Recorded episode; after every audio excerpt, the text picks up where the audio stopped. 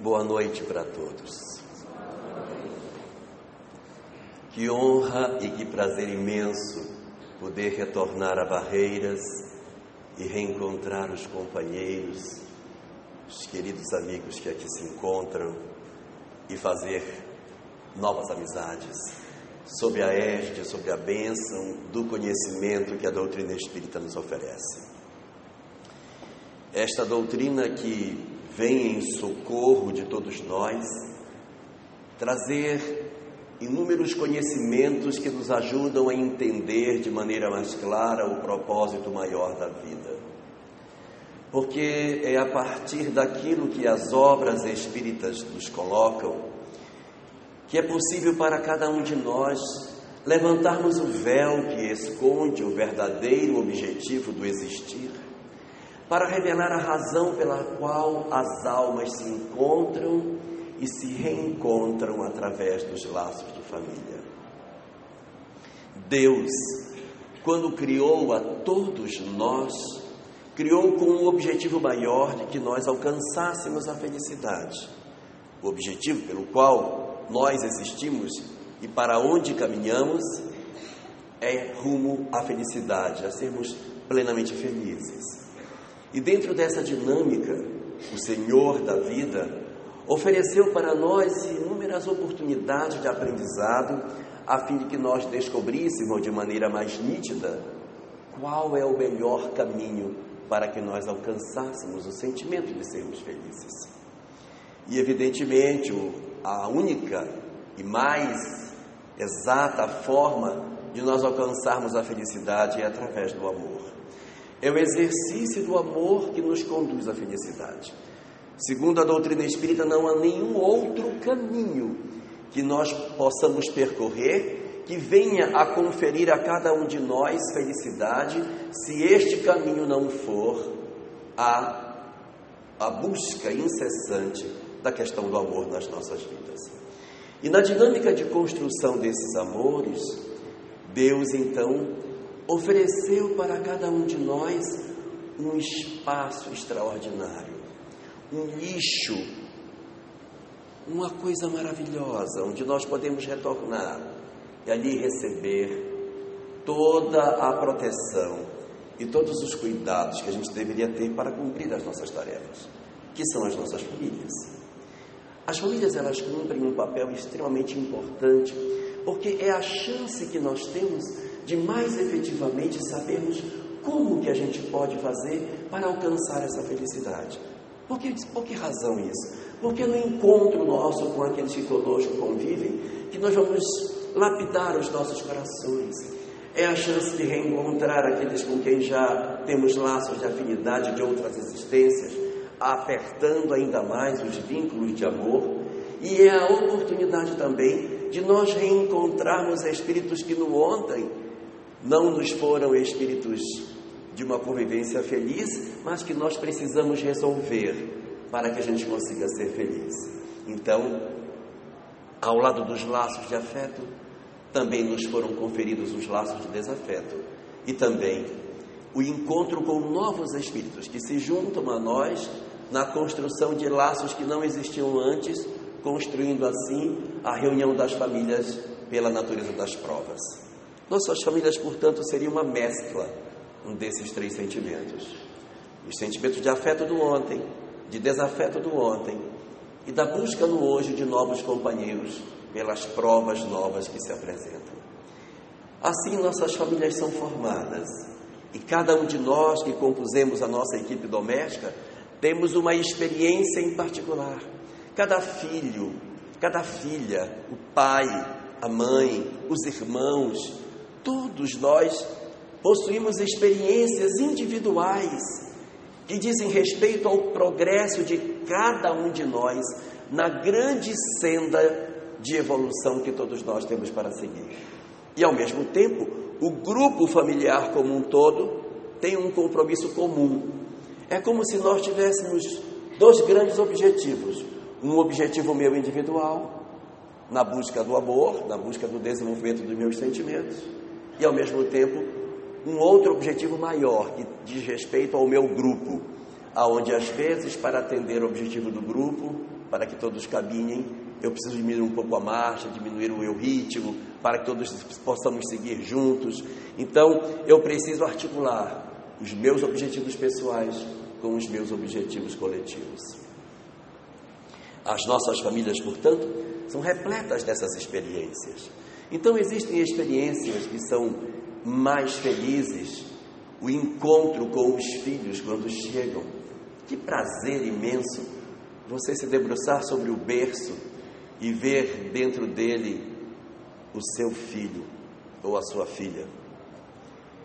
Que saboroso é quando eles começam a andar, começam a falar, quando começam a interagir com a família, quando vão para a aula, que começam a se alfabetizar. E a gente se encanta de ver as crianças juntando as letrinhas, se alfabetizando num fenômeno que não vai se repetir. É só uma vez que as crianças vão se alfabetizar e às vezes a gente tem tão pouca paciência na hora que eles estão aprendendo, não vai se repetir. Vai ser só aquele ano que vai ser aquele sofrimento. Depois eles crescem, se tornam adolescentes, vem o período das suas descobertas, alguns com algumas crises, outros não. Depois ingressam na faculdade, vão fazer novos lares, vão nos oferecer seus, netos, seus filhos como netos para nós, e assim a família vai se constituir de um conjunto de experiências extremamente prazerosas. Só que nem sempre é assim. Às vezes as famílias se formam e as nossas histórias não são como se fossem de uma propaganda de margarina, em que as pessoas se encontram e há sorrisos.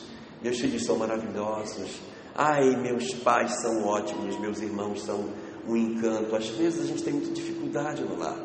E essas dificuldades que a gente tem no lar dizem respeito muitas vezes aos conflitos que a gente traz do ontem e que desemboca no hoje na forma das famílias que trazem essa mescla de amor e de desamor misturadas no mesmo grupo, na busca do crescimento individual e no crescimento coletivo do grupo familiar como um todo. Mas entre essas experiências que compõem a história das nossas vidas, existe uma experiência em particular dentro das famílias que são tida por Emmanuel como a prova mais difícil que se poderia atravessar na Terra. Observem que quem está dizendo isso não são espíritos que desconhecem a imortalidade da alma, que não sabem que existe vida após a morte, que não sabem da reencarnação e que não sabem da lei de causa e efeito. Quem está dizendo isso é Emmanuel, que tem uma quantidade enorme de instruções extremamente valiosas sobre a imortalidade, sobre a vida, mas é ele mesmo, na obra Religião dos Espíritos, em uma mensagem chamada Ante os que partiram, que Emmanuel resgata exatamente essa dor superlativa que muitas vezes alcança os nossos lares na forma da chamada perda dos entes queridos. Ninguém se programa para isso. Ninguém se planeja para que de repente venha a ter uma interrupção do seu sonho. Porque quando nós construímos os nossos lares, quando nós articulamos as nossas famílias, nós sonhamos que nossos filhos possam crescer, ter uma vida independente da nossa, ter seus netos, e pela lógica de todas as coisas, o mais esperado é que a gente vá primeiro. Mesmo assim, ainda dói. Mesmo assim, ainda dói. Quando nossos pais, nossos avós, que nós tanto amamos, começam a se encaminhar na direção do túmulo e a gente perceber que esses companheiros que durante tanto tempo foram tão vivos na nossa existência, agora começam a dar sinais de que vão nos deixar. É difícil demais, é muito complicado passar por isso.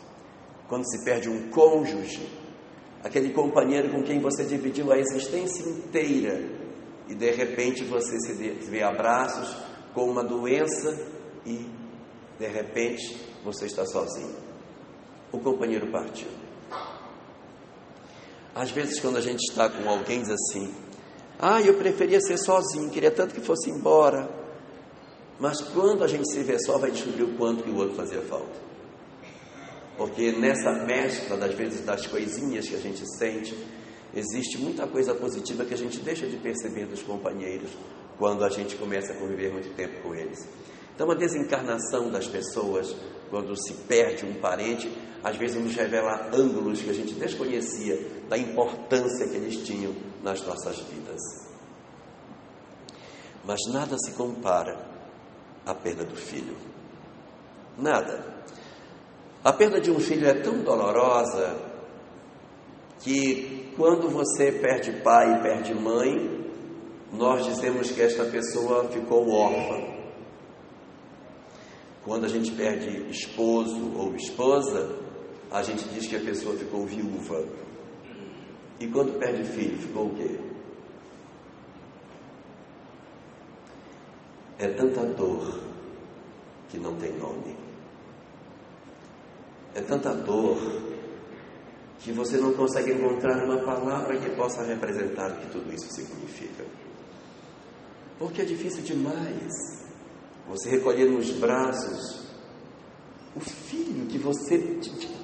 Todos os sonhos de assisti-lo se desenvolverem e de repente o fio da vida é rompido. A doutrina espírita, em prol da nossa compreensão sobre o que seja existir, nos, nos diz que, na verdade, nós supervalorizamos esse período na carne como se a vida fosse isso que nós passamos do lado de cá. Errado, errado. A vida é muito maior do que isso que temos aqui. Isso que nós temos aqui é apenas a existência. E muitas vezes, quando a gente pergunta para as pessoas qual é o contrário de morte, é muito comum as pessoas dizerem que o contrário de morte é vida. Mas não é verdade. O contrário de morte é nascimento. Porque não existe não vida. A gente tem vida sempre, vida aqui, vida lá, vida aqui, vida lá, mas está sempre vivo. Então, quando a gente desencarna, ou quando algum parente desencarna, ele apenas deixou o corpo, continua vivo.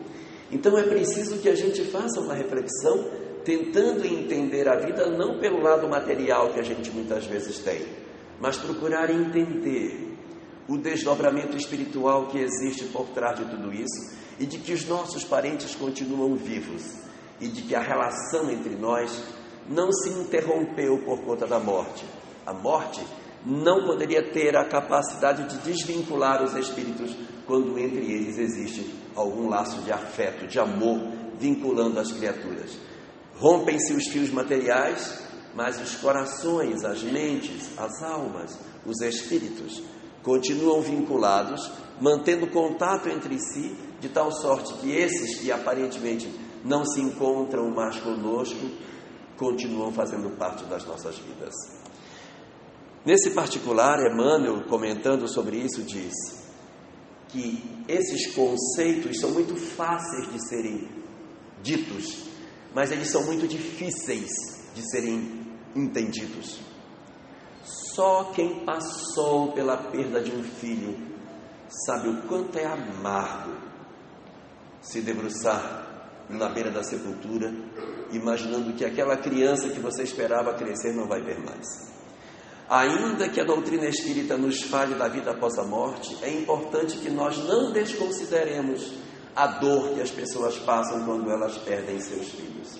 Em que pese o conhecimento intelectual que se pode ter, isso pode não ser suficiente para acalmar o coração de uma alma que sofre a perda de seus entes queridos. Então, é, é desumano, é até perverso se alguém, por exemplo, perde um ente querido e a outra pessoa chega e diz: Pare de chorar, você não sabe que ele está vivo?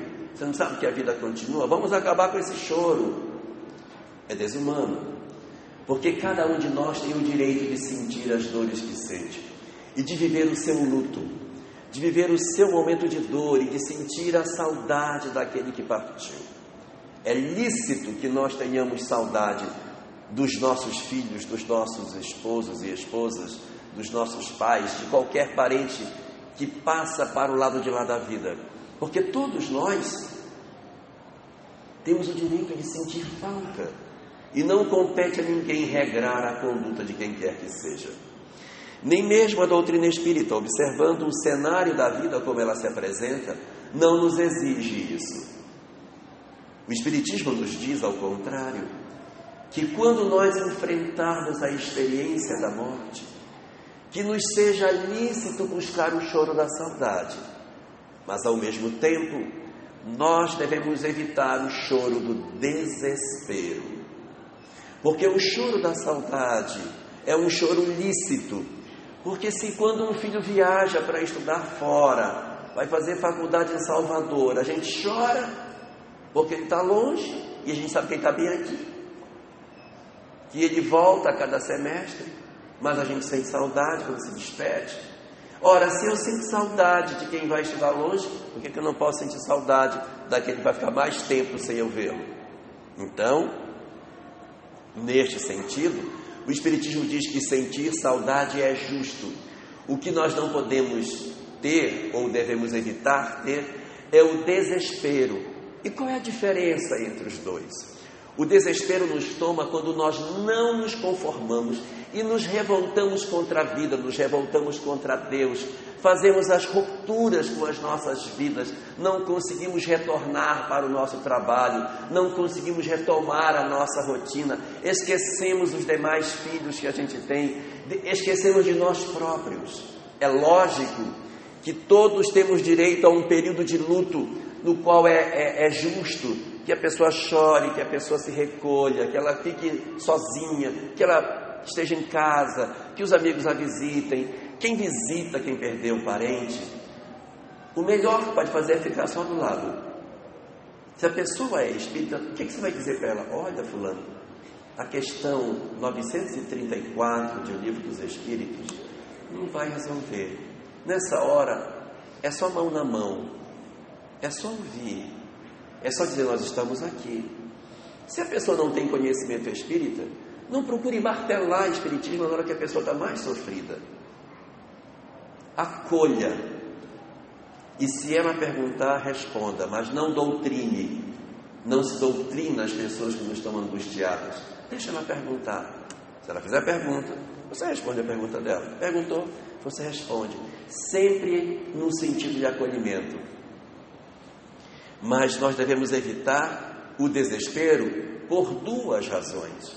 O desespero ele destrói duas coisas que são muito importantes. Primeiro, ele destrói a nós mesmos. Ele ameaça a nossa saúde física. Ele ataca contra o nosso equilíbrio orgânico. Se você entra num processo de amargura, de desespero, de não aceitação, a gente pode entrar num processo prolongado de tristeza e isso culminar numa depressão. Não vai ser bom, porque sair é difícil, entrar às vezes até fácil, viu? Basta a gente se entregar à tristeza, parar de reagir. Quando a gente se dá conta, nós já estamos tomados pela tristeza que levou de nós toda a tranquilidade que a gente estava sentindo. Então, o Espiritismo nos recomenda que a gente evite esse desespero pelo nosso bem, porque além de ele atacar as nossas questões, como a nossa saúde e o nosso equilíbrio e o nosso retorno à normalidade, ele ataca também a nossa fé.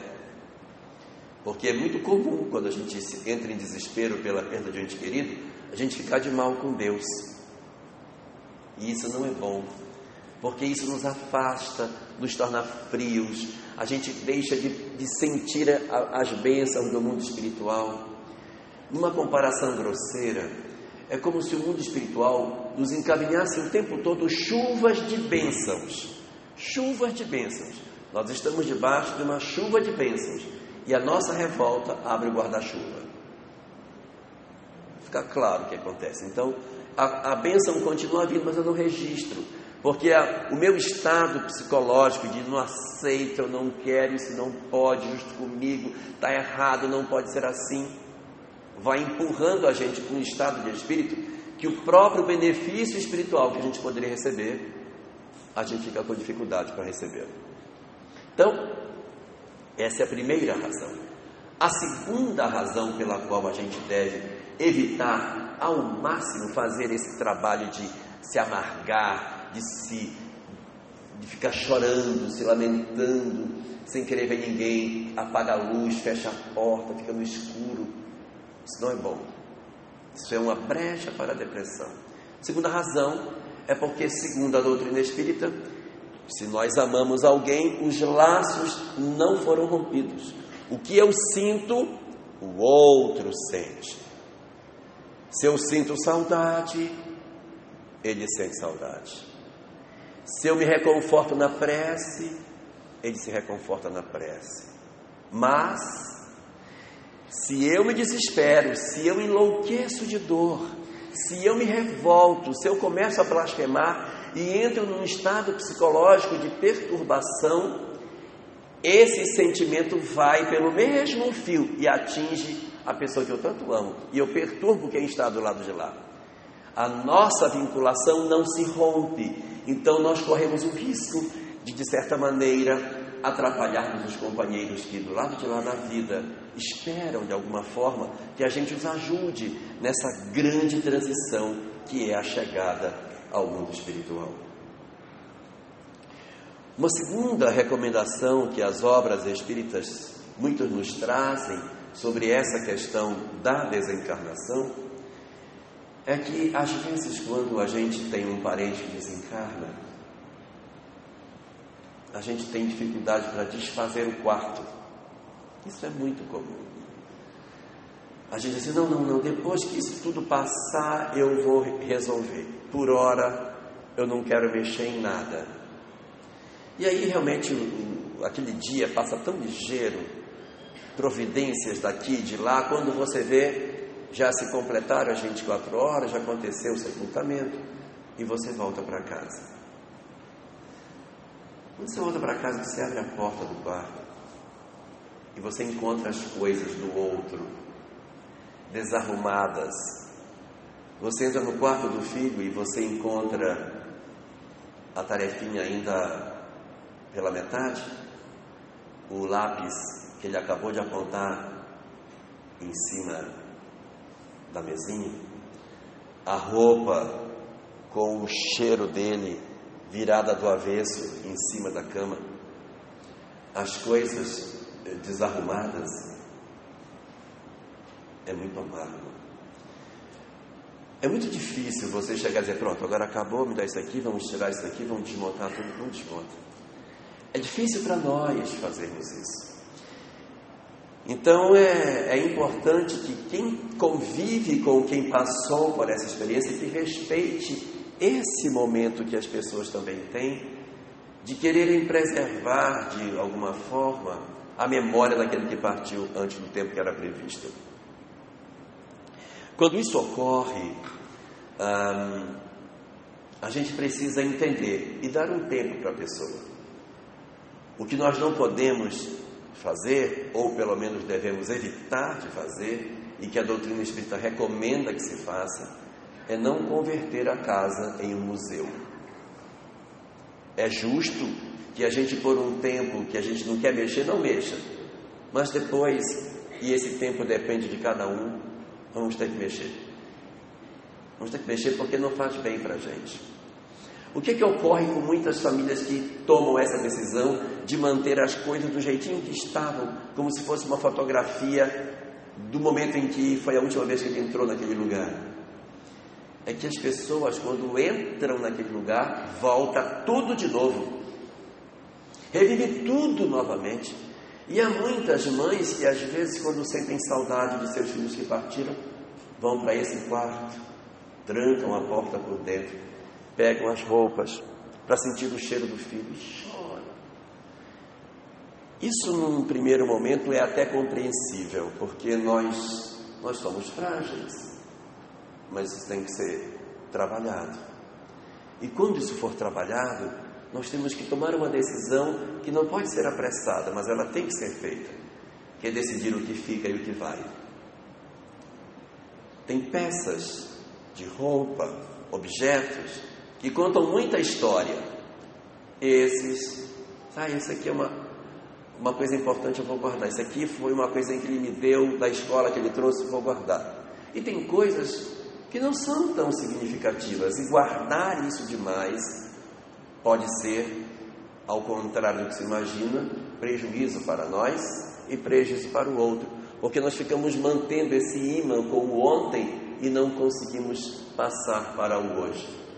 Há muitas famílias que, quando perdem um dos seus filhos, dos seus entes queridos, ela não consegue se reorganizar de novo, ela não consegue se reestruturar, ela não tem capacidade para se reconstruir. É como se fosse uma máquina que você tirou uma peça e aí ela não consegue mais se reorganizar. Nós dizemos isso em termos mais técnicos, que é a capacidade de resiliência que a gente tem que ter. Resiliência é o dom de uma coisa nos acontece, nos esmaga, a gente fica miudinho, mas depois a gente se reconstrói, ganha fôlego e volta de novo a tocar nossa vida. Mas algumas pessoas não conseguem, depois que elas levam esse tombo da existência, tem dificuldade. Às vezes tem outros filhos dizem, não, mas eu, eu queria muito, era o meu filho que foi. Mas tem outros quatro, cinco, eu sei, mas meu filho que foi me faz falta demais. E aí, na tentativa de não aceitar a perda de um, a gente acaba complicando a vida dos outros também. Casamentos que se desfazem por conta disso, pela dificuldade que a gente tem de retomar a história das nossas vidas. Todos temos direito, sim, a passar por um período de reflexão, mas é preciso que a gente retome o fio da história, para que essa experiência não nos traumatize tão profundamente. A doutrina espírita vai apontar para nós possíveis causas de ter acontecido coisas dessa natureza. Existem situações em que determinadas pessoas precisam se juntar. E esses espíritos vêm, às vezes, para fazer o elo de ligação entre esses espíritos. Depois que ele junta, depois que ele une, depois que ele cumpre esse papel de juntar, ele vai embora. Está cumprida a tarefa. Só que nós achamos que isso é morte, isso é tarefa cumprida. Do lado de nosso material, é muito amargo você ter um filho que parte tão cedo mas muitos deles podem estar partindo porque aquilo que vieram para realizar já está cumprido. Já fez as pessoas se reunirem, já construiu as famílias que eles vieram para construir, então agora está na hora deles voltarem para a verdadeira casa, para o verdadeiro lar. E é assim, nessa dinâmica da construção das nossas existências, que a gente vai observando as engrenagens se encaixando. E se nós não soubermos fazer isso, um trauma dessa natureza pode nos fazer até complicar o desempenho das nossas existências, porque podemos ficar extremamente fixados numa perda que não deixa de ser significativa, mas que por não sabermos lidar com ela, a gente acaba perdendo o fio da nossa própria história. É, é sentir, é sentir, dói, dói e dói muito e posso dizer a vocês com conhecimento de causa: é ferida que, depois de muito tempo, muito tempo, ela cicatriza, ela para de sangrar. Mas toda ferida que sangra, perdão, que cicatriza, ela deixa uma marca. Fecha, mas fica a marca. Sempre você vai ter aquela marca, aquela história ela vai ficar marcada em você. Seja perda de um filho, perda de um pai, de uma mãe, é um, uma marca que vai ficar nas nossas existências. E nós tivemos um pensador francês do século XX, chamado Jean-Paul Sartre, não era espírita, mas deixou uma frase excelente que poderia, poxa vida, estar numa obra espírita, mas a, a frase, ainda que esteja, quem disse primeiro foi ele.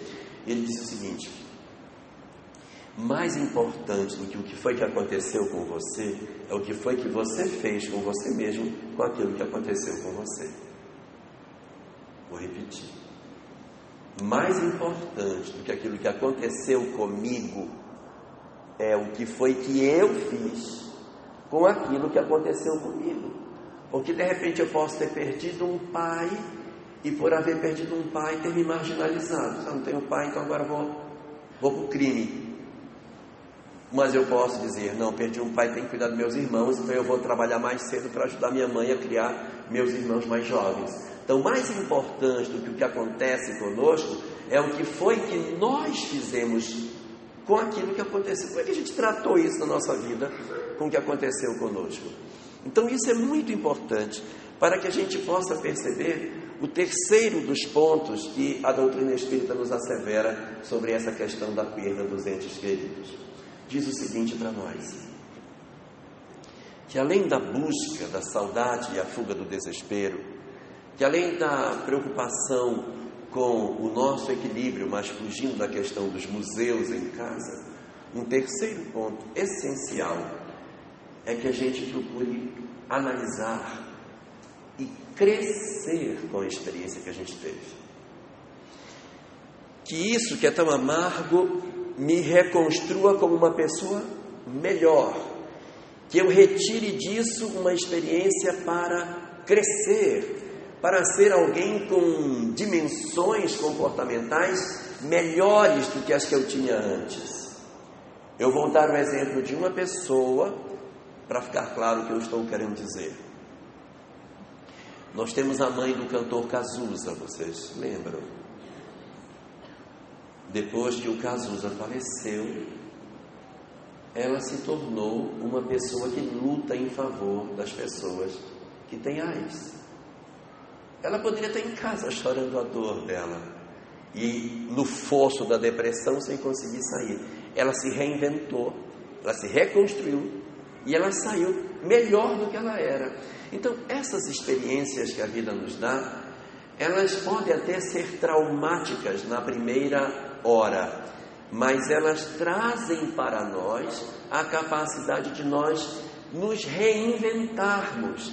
E é isso que a gente precisa fazer: se reinventar, para que a perda dos nossos entes queridos, que realmente são perdas significativas, não se transformem naquilo que a gente pode dizer que que é o, o, o caos da existência e o término de todos os nossos sonhos. Não. Eu passei por essa experiência, não foi boa, mas eu tirei uma lição e eu cresci e eu reapareci depois melhor do que eu era, com uma compreensão diferente. O meu olhar hoje é diferente. Quando, depois que de repente a gente passa pela experiência da perda de um filho, a maneira como você olha o filho dos outros é diferente. A maneira como você olha seus filhos cuidando de seus netos é diferente. A forma como você observa esses fenômenos se dando são profundamente significadas, exatamente porque você traz uma história dentro de você que pode fazer um caminho completamente diferente. Mas para isso é preciso ter sabedoria para que a gente não se perca nesse labirinto e ao invés de aprimorarmos as nossas existências com novos saberes, com novas informações, a gente se emaranhar, ficar de mal com Deus, rompermos com a vida e passarmos o resto da nossa existência amargurados, odiando tudo, com ódio das pessoas, abandonando a nós próprios, esquecendo da nossa própria vida. Há pessoas que se largam depois que todas essas coisas acontecem, param de se cuidar, não se cuidam mais, não pinta mais o cabelo, não é? Sempre bom dar um grauzinho, né? não pinta mais o cabelo, não usa mais, até os cuidados pessoais com higiene eles ficam ameaçados. Inclusive, fica aqui a dica, viu? Quem lida com pessoas que perderam entes queridos, observe a rotina de higiene pessoal. Se a pessoa, ainda que triste, está com os seus cuidados de higiene pessoal, você administra a pessoa, vai tocando. Mas se você perceber que ela começou a não mais cuidar de si, ela não está mais tomando banho, aquele vestidinho é mesmo de ontem, azedo, né? não está mais penteando o cabelo. Você que a pessoa parou de se cuidar, cuide. Cuide porque ela está caminhando para um processo de depressão. Isso é um indicativo de que essas coisas perderam valor. Se isso perdeu valor, outras coisas se impuseram como mais importantes. Então, vamos cuidar. Então, a gente tem que observar as pessoas. Se elas começam a ficar muito alienadas da sua vida, tentar trazer as pessoas, levar a pessoa para caminhar, fazer uma caminhada, leva a pessoa para sair de casa, não deixa ela ficar muito tempo em casa, faz ela sair, ver coisas é, coloridas, ver a pessoa, ver, não ficar só ali dentro vendo aquelas mesmas coisas, falando dos mesmos assuntos, mas ao mesmo tempo não é correto da nossa parte é, criticarmos ou condenarmos a pessoa. Vamos lá, fulano, está nesse buraco, você passa o dia aí chorando, meu Deus do céu, vamos levantar, que horror. Não critique, for para criticar, não faça nada. Vá para ajudar. Só fale do positivo, de negativo ela está cheia.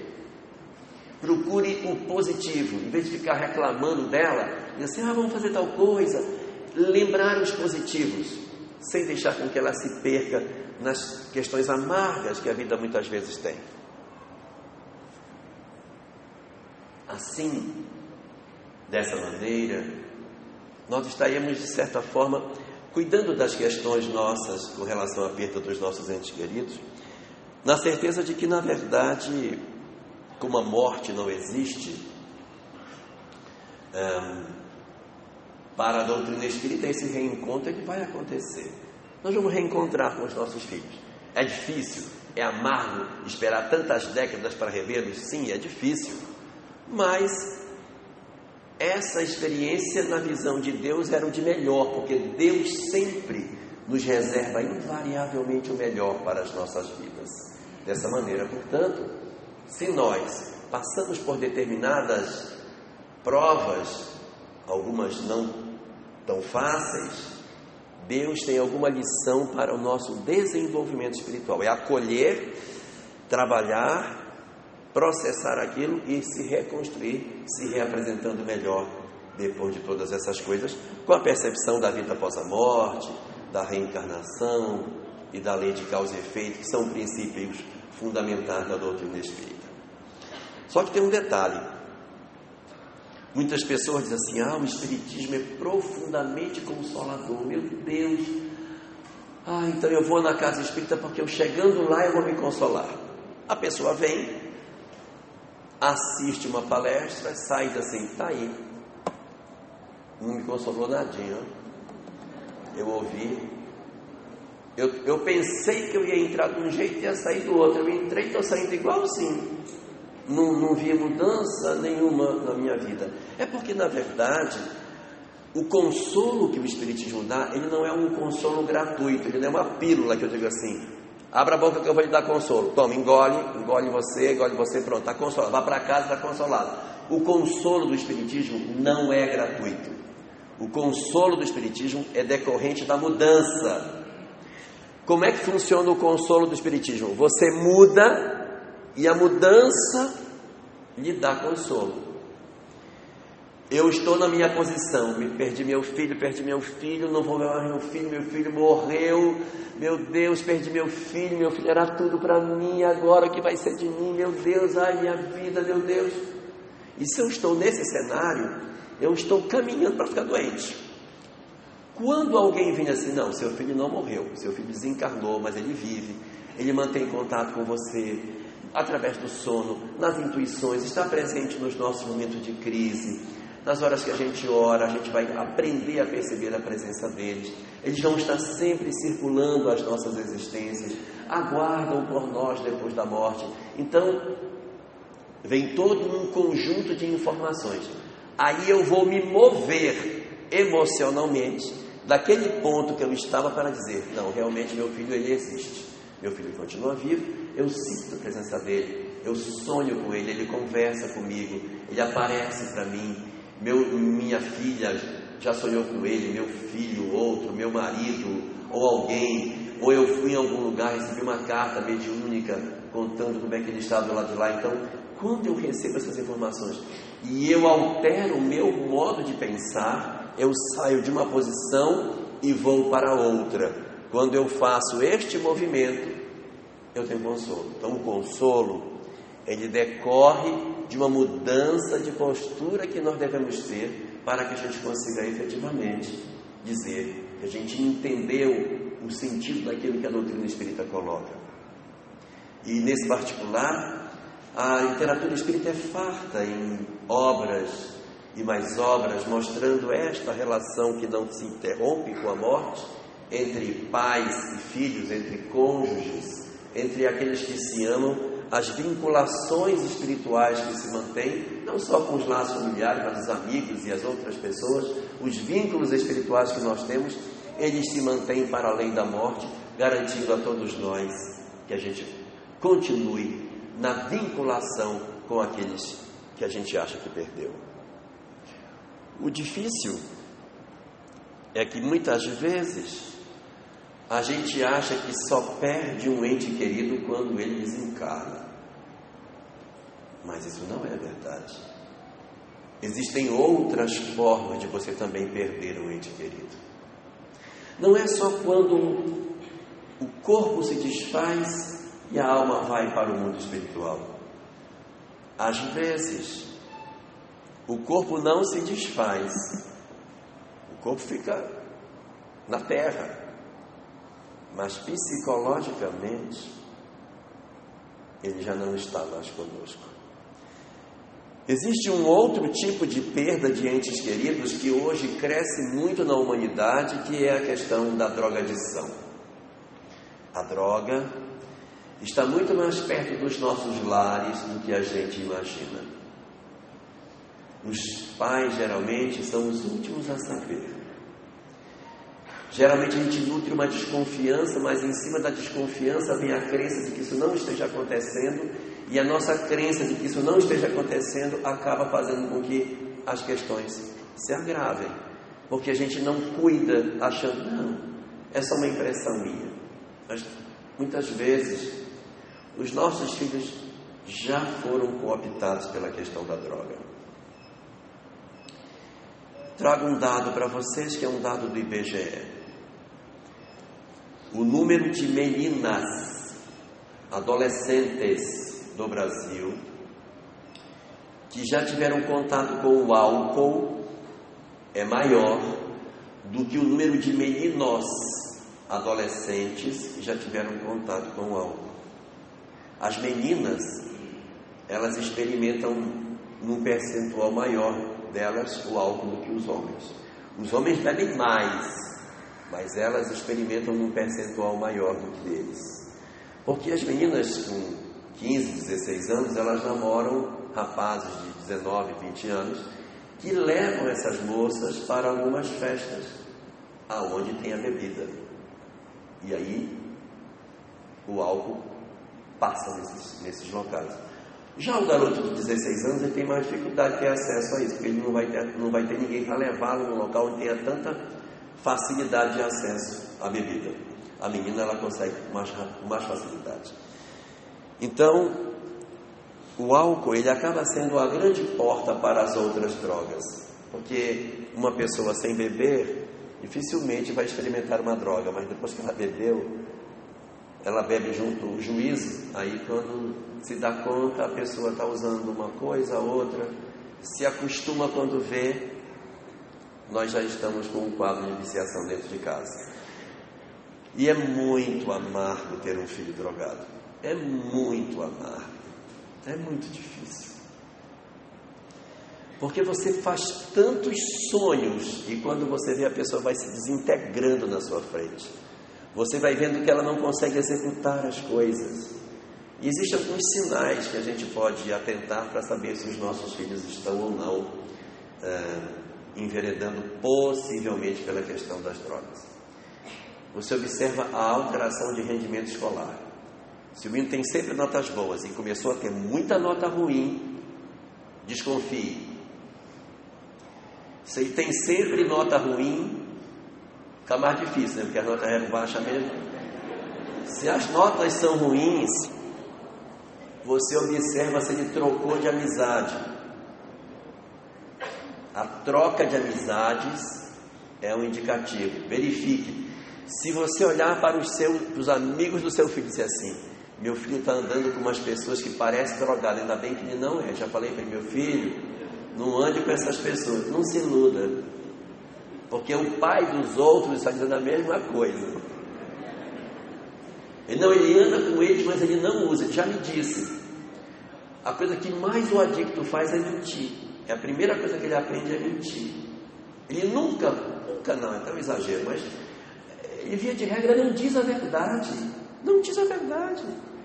E a gente tem que aprender a conviver com isso. Ou seja, não adianta você perguntar, ah, é sim ou não? Sim, ah, você disse sim, então é, porque realmente. Não. Aprenda a pesquisar. Aprenda a pesquisar. Outra coisa também que serve para a gente observar é se ele alterou o gosto musical. Se o gosto musical dele já era ruim, fica difícil. Então, se o gosto musical dele já era ruim, observe os horários. Se ele está trocando dia pela noite. Se o menino começa a trocar dia pela noite, dorme tarde demais e acorda muito tarde, desconfie. Desconfie. Depois que esse período de desconfiança passou, a coisa mais errada a fazer é atacar a pessoa como se ele fosse um monstro. Porque se você faz isso, aí você empurra de vez a pessoa para longe de você. Quando a gente percebe isso, a gente tem que dar a mão para trazer para perto.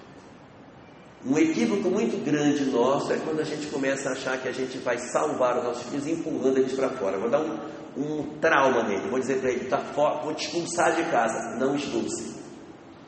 Se você fizer isso, você joga seu filho na mão do, do traficante. Se você fizer isso, ele vai trabalhar para o traficante para vender, porque ele precisa sustentar, tem que viver. Acolha. Só que acolher não é dizer sim para tudo. Acolher é ter paciência, é procurar não romper o fio da amizade e fazer com que ele confie em você, para que você consiga retirá-lo devagar desse mecanismo. O que mais projeta os meninos nesse processo de droga é a sensação de não ser amado. E aí você diz: Puxa, mas meu filho é tão amado, meu Deus.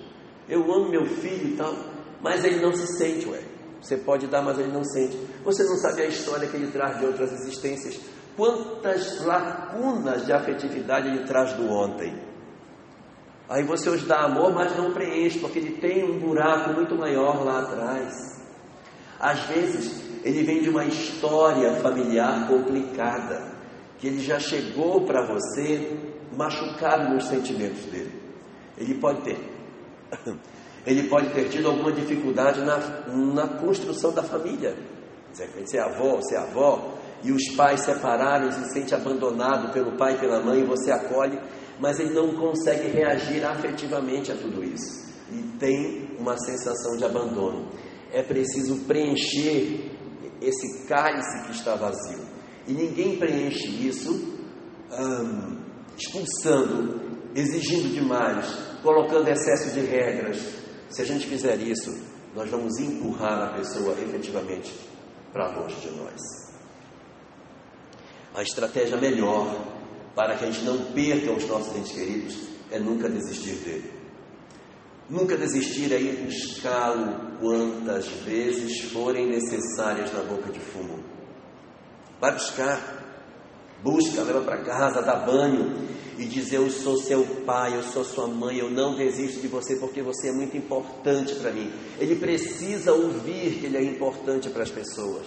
Porque se ele tivesse convencimento de que ele é importante, ele nunca teria entrado. Ele entra porque ele acha que ninguém vai se importar.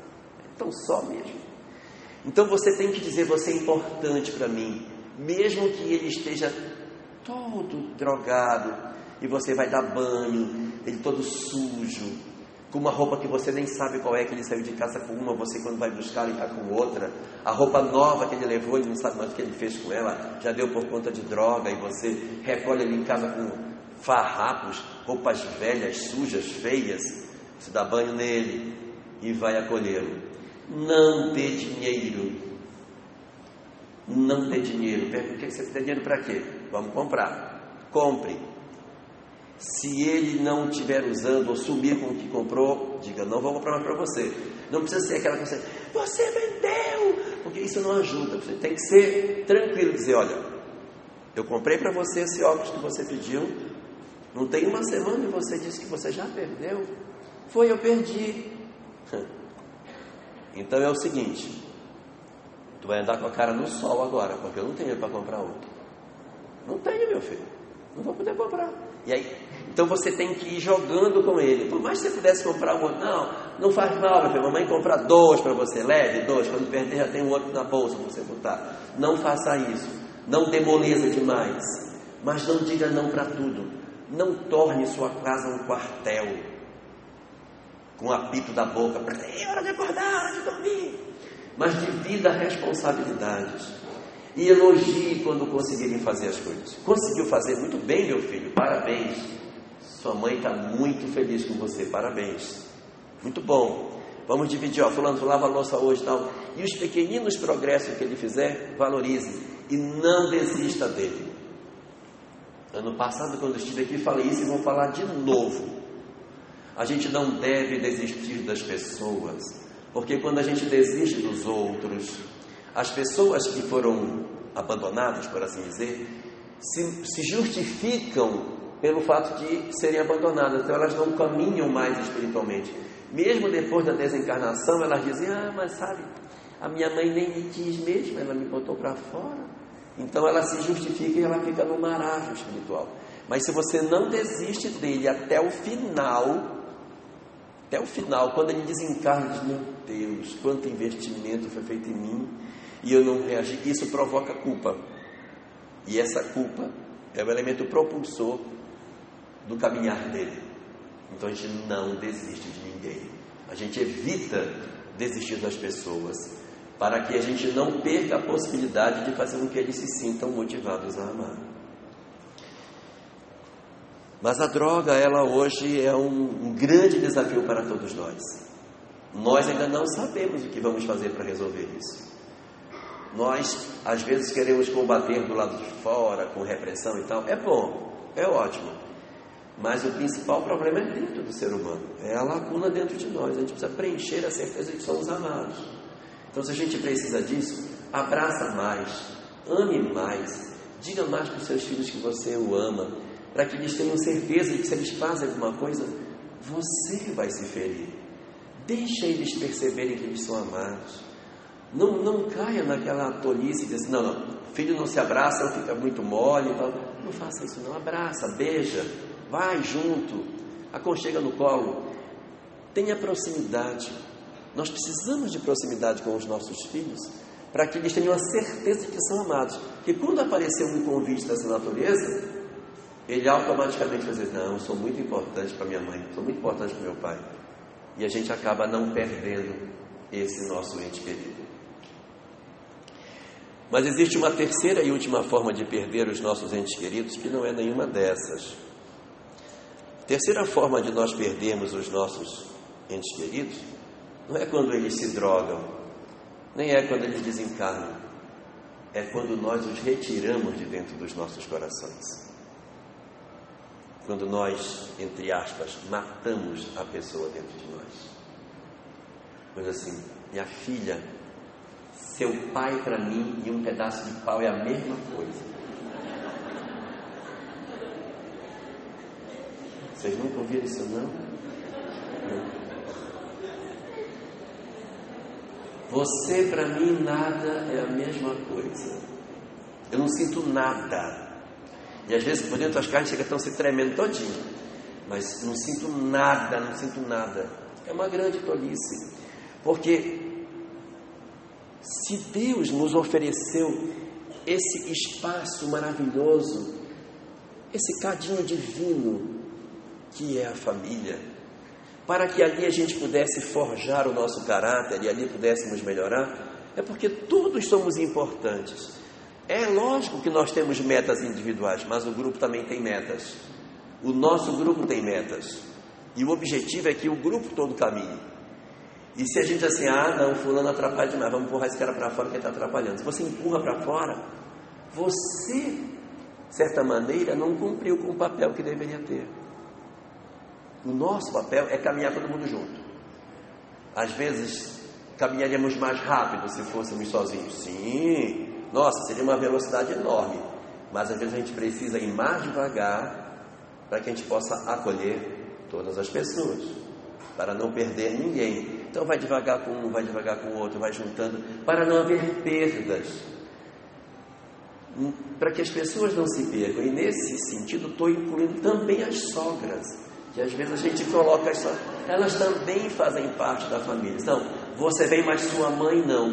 Meu Deus, deixa vir, deixa vir. A gente tem que aprender a conviver com as pessoas aprender a conviver. E nós fazemos um trabalho danado de só querer aceitar as pessoas como a gente acha que elas têm que ser. Nós temos que mudar a nossa cabeça e aceitar as pessoas do jeito que elas são. Meu filho, seu pai amava você, mas eu falei para você fazer medicina, você quis fazer jornalismo, então a partir de hoje, não me considere mais seu pai.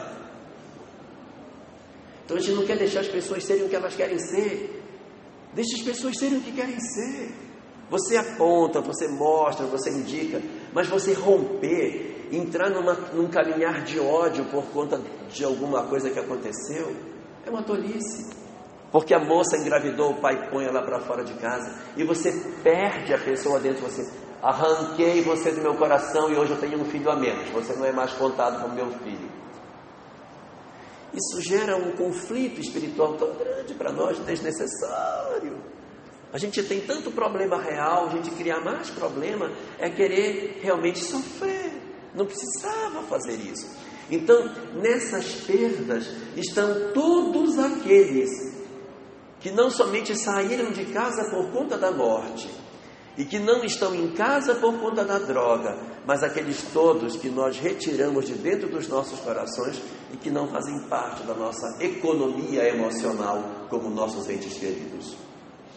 Tem vezes que essa história já chega tardia. A gente às vezes gostaria tanto de ter tido essa notícia antes, mas não tem mais jeito, já separou, o cara já foi embora, até casou, está com outra. E aí você fica, e agora? Eu tenho que chamar o cidadão de novo. Eu tenho que, como é que eu vou desfazer o fio da história? Não tem mais. Já foi, já foi. Então, quando isso já aconteceu, o mais adequado para nós é nós trabalharmos o nosso coração para não guardarmos mágoa do outro, para não levarmos peso dentro do nosso coração com relação ao outro, não envenenar os filhos, não envenenar os filhos. Tem mãe que no dia dos pais pega os filhos e leva para tomar banho de cachoeira lá longe, aonde o sinal do celular não pega. Aí depois ela diz, teu pai nem te ligou, né? Ou no dia do aniversário, leva o menino para um canto que o pai não consegue ter contato. Teu pai é horrível. Então a gente tem que evitar esse processo de envenenamento que às vezes ocorre nas relações que já se desfizeram. Nós realmente podemos perder as pessoas, mas o que a gente puder fazer para não perder, não perca. O que a gente puder fazer para que isso aconteça, não faça. Se de repente a relação não deu mais certo, ela se desfez e não tem mais como voltar, tudo bem, mas vamos trabalhar para retirar essa mágoa de dentro de nós. Porque se a gente não retira essa mágoa dos nossos corações, as nossas almas vão ficar profundamente infelicitadas. Nós temos, na verdade, muitas formas de nos equivocar na existência sobre como fazer para perder as pessoas. A gente acha que perde de um jeito, mas acaba estando muito enganado. Perde de muitas outras formas. A gente perde as pessoas, sabe como? Quando a gente dá excessivo valor para os nossos corpos e esquece de cuidar dos nossos filhos. É o tempo todo cuidando do corpo. Ai, não quero, ai, eu tenho que tomar uma vitamina para não envelhecer, minha pele está ficando tão. É claro que tem que cuidar, né? Ninguém é de ferro. Mas muitos de nós fazemos um investimento tão grande nisso que esquece o resto. Gente, o corpo vai ficar, corre risco de desencarnar e ficar agarrado no corpo depois porque fez um investimento miserável nele, não quer largar. Então, a gente tem que, tem que cuidar, sim, passar um cremezinho é bom, né? Um, para as mulheres, um, um batonzinho é bom. Nem que seja da Lancome, né, minha filha? Mas é, há um excesso, às vezes, de, de cuidado com o corpo que a família fica esquecida. A gente perde as pessoas por isso. Tem outros que perdem as pessoas pela busca dos bens materiais. Trabalha tanto que esquece. Ah, perdeu? Não, não morreu ninguém. Ó, não, não, ninguém desencarnou, ninguém enveredou pelas drogas, ninguém separou, mas eu perdi todo mundo. Porque eu trabalhei tanto que eu não tive contato com meus filhos. Quando todo mundo envelheceu, ninguém me visita, ninguém me procura, eu fiquei sozinho. Perdi todos os meus entes queridos. Porque a minha maneira de me relacionar afastou todo mundo de mim. Então, o cuidado excessivo com as questões materiais pode fazer com que a gente perca as pessoas. E ainda tem aqueles que perdem os entes queridos por excesso de proteção. Tem um povo doido que, que só falta mastigar pelos filhos. Né? O filho já está casado, eu faço teu prato. Não, eu sei quanto você come. Aí, olha, ela nem sabe fazer o teu bife direito, eu que sei fazer. Aí fica pondo defeito em tudo, deixa ela fritar o bife para ele, do jeito que ela. Né? Às vezes assim, a, a, a, sogra fica medindo muito, olha, fritou mal frito. Ele nem, ele nem gosta assim. Então, a gente às vezes perde porque a gente quer cuidar demais. Então existem inúmeras maneiras que a gente tem para perder as pessoas. Inúmeras. Não é somente a morte que nos afasta. Às vezes, apesar da morte, ser a forma mais amarga da gente se separar fisicamente, é a que mantém a gente mais próximo das pessoas, mesmo com o acontecimento da desencarnação. Os outros modelos são afastamentos psicológicos que, independente de estarem encarnados ou não, as pessoas não nos procuram. É muito mais amargo do que uma desencarnação que você sabe que seu filho que desencarnou lhe ama e que está lhe aguardando no momento certo para que você volte a reencontrar com ele. Esse é um grande risco a gente se perder na história e achar que está indo num rumo, mas está indo no outro. E nesse sentido, existem muitas histórias que ilustram essa preocupação nossa com relação à vida e todas essas questões. Mas eu queria deixar hoje para nós uma história que é uma história do judaísmo, uma história antiga, que os rabinos contam e os cristãos, assim, como não tem muito contato com o judaísmo, vão me dar o direito hoje de contar essa história que pode servir de base para tudo aquilo que a gente conversou na noite de hoje. Contam os rabinos que havia um rei que morava num castelo com quatro esposas. E esse castelo enorme, as quatro das suas esposas conviviam conjuntamente naquele castelo imenso, cada uma delas com uma característica diferente. A quarta dessas esposas era a esposa que ele mais amava.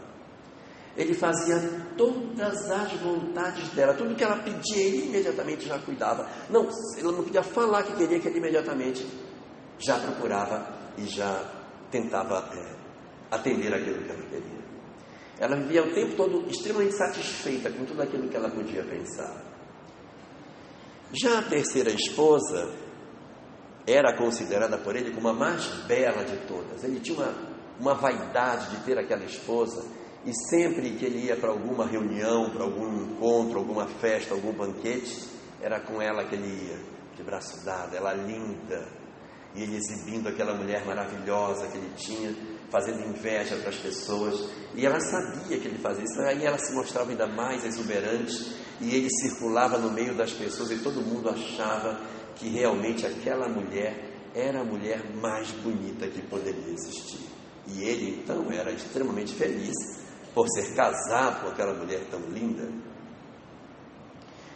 A segunda das suas esposas era a esposa mais companheira que ele tinha. Era a esposa mais próxima dele. era mais conselheira, que conversava mais, era mais amiga.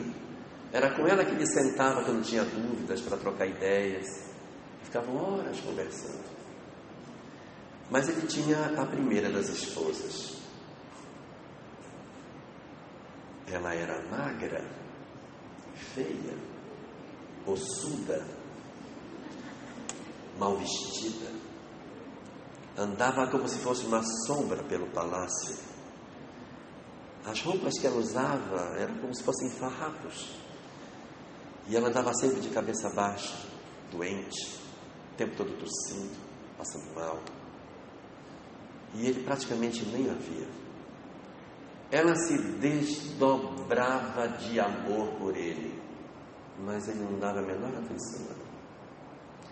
Os anos se passaram e as coisas continuaram sempre do mesmo jeito, até que o rei adoeceu gravemente, gravemente, e chamou seus médicos, seus sábios, seus feiticeiros, seus magos, para fazer alguma poção, alguma coisa para ver se eu curava, e eles reunidos disseram: Senhor, já tentamos tudo, não tem jeito.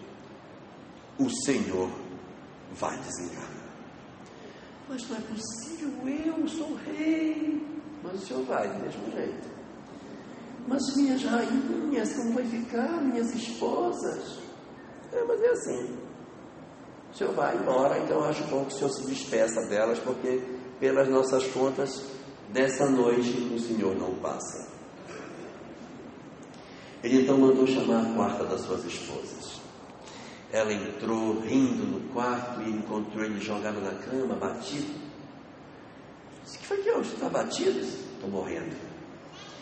Nossa, não diga isso, não é sério. E eu, sabe que eu sempre fiz tudo que você me pediu? Sim. E eu sempre estive com você em todas as coisas que você queria. É verdade. Agora eu quero te fazer um pedido. Pode falar, que você pedir, eu te atender. Eu vou morrer. Vem comigo. É o quê? Não, mas de jeito nenhum, vou nada. Não. Olha, eu sou daqui, ó. Eu não sou de lá, eu sou daqui. Você morrendo, você vai. Eu vou ficar, eu não vou para lá, não. Não, não me deixa aí só. Não vou nada, não. Você está doido, você está você tá delirando. E fugiu do quarto. Ele bateu a sineta, o guarda veio e disse: Chama minha terceira esposa, preciso falar com ela. Lá veio ela toda cheia de, de joias, de, de adornos. Diga, meu rei, qual é a festa? Para onde é que nós vamos? Ele disse: Não é bem uma festa para onde a gente vai. É que eu estou muito doente. E aí eu estava querendo ver se você ia comigo para onde eu acha que eu estou indo. Então, claro que eu vou. Eu vou morrer, vem comigo. Ela, você ficou louco? Mas de jeito nenhum. De jeito nenhum, vou nada. Mas você sempre, sempre levei você em todo canto. É, mas agora a história é diferente. É o seguinte: se você morrer, como você está falando, no dia seguinte eu já estou casada com outro. Não falo isso, não falo. Eu sou sincera. Você morrer hoje, amanhã já estou com outro marido. Mas você não pode me abandonar, não, e eu vou embora. Ele pegou, fugiu. Ele mandou chamar a segunda. A segunda veio, estava muito mal. Ela ajeitou o travesseiro, perguntou o que ele tinha, conversou com ele, trouxe água, pegou na mão dele, o que, que você precisa? Fala, ele disse. Vou te pedir uma coisa que eu nunca te pedi, pode falar. Eu estou morrendo, ninguém quer ir comigo, vem comigo, você sempre foi minha companheira. Disse, não. Olha, você sabe que eu amo você demais, cuido de você até o final, dou banho você visto, te enterro, mas só até aí. Daí para frente eu não vou não. Você está muito mal, eu vou chamar os seus médicos que você está mal. Aí ela fugiu para chamar os médicos. E ele começou a tossir e começou a sentir que a morte estava vindo. E ele colocou a mão no peito, sentindo que ele ia morrer. Quando ele sentiu uma mão gelada em cima da mão dele uma mão magra. Quando ele abriu os olhos, ele viu era a sua primeira esposa. Disse: Ah, é você. Eu ia chamar você se não precisava. Eu estou desde que você adoeceu ajoelhado aos pés da sua cama. E quanto mais você adoece, mais eu adoeço. Quanto mais você fica mal, pior eu fico. E eu estou sentindo que você vai e eu vou também. Nós vamos morrer. Aí se eu queria te pedir perdão pelo que eu fiz por você, não peça perdão. Eu esperei tanto por esse momento de você poder me ver, olhar nos meus olhos e conversar comigo, que ter esse momento agora não justifica perdão de nada. Eu é que quero agradecer a você pelo tempo que você me deu da sua convivência, mas eu não lhe dei nada, mas eu agradeço mesmo assim. E eles se abraçaram e começaram a soluçar chorando sobre a cama, até que os guardas entraram e os dois estavam mortos. E dizem os rabinos: assim é a nossa vida, assim são as coisas. Todos nós temos essas quatro esposas é uma parábola. A quarta dessas esposas, a quem ele faz todos os seus, atende todos os seus caprichos, é o corpo físico, a quem a gente atende tudo o que quer, mas quando chega na hora da nossa morte, que a gente quer que o corpo vá conosco, ele não vai. O corpo é daqui e a gente vai sozinho para o lado de lá. A terceira das nossas esposas são os nossos bens materiais, que a gente adora exibir para a sociedade, adora mostrar para os outros que tem, mas quando chega na hora da morte, eles também não vão. E ainda disse que se a gente morrer no dia seguinte já estão com o marido novo, porque eles passam de uma mão para outra com uma rapidez incrível. O máximo que a gente consegue fazer é assombrar, mas mais do que isso não. A segunda dessas esposas são os nossos parentes, que nos amam, nos aconselham, nos cuidam, nos protegem. Quando a gente adoece, nos lavam, nos levam, nos enterram, mas eles não vão conosco. Só quem vai conosco é a nossa inseparável primeira esposa, a síntese dos nossos atos. A nossa primeira esposa é o espelho daquilo que nós fomos. E quando a gente fica na terra, a gente acaba dando muito mais atenção às outras esposas e esquece de cuidar daquela única que vai nos acompanhar quando a gente atravessar a fronteira da morte. A nossa verdadeira alma, a síntese dos nossos atos, é que vai conosco quando a gente atravessar a fronteira da vida.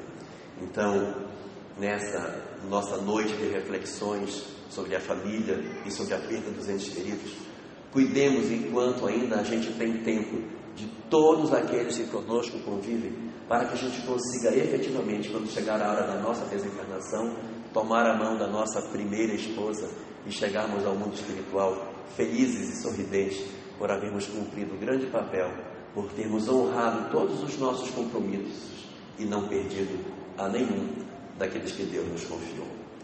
Uma boa noite para todos.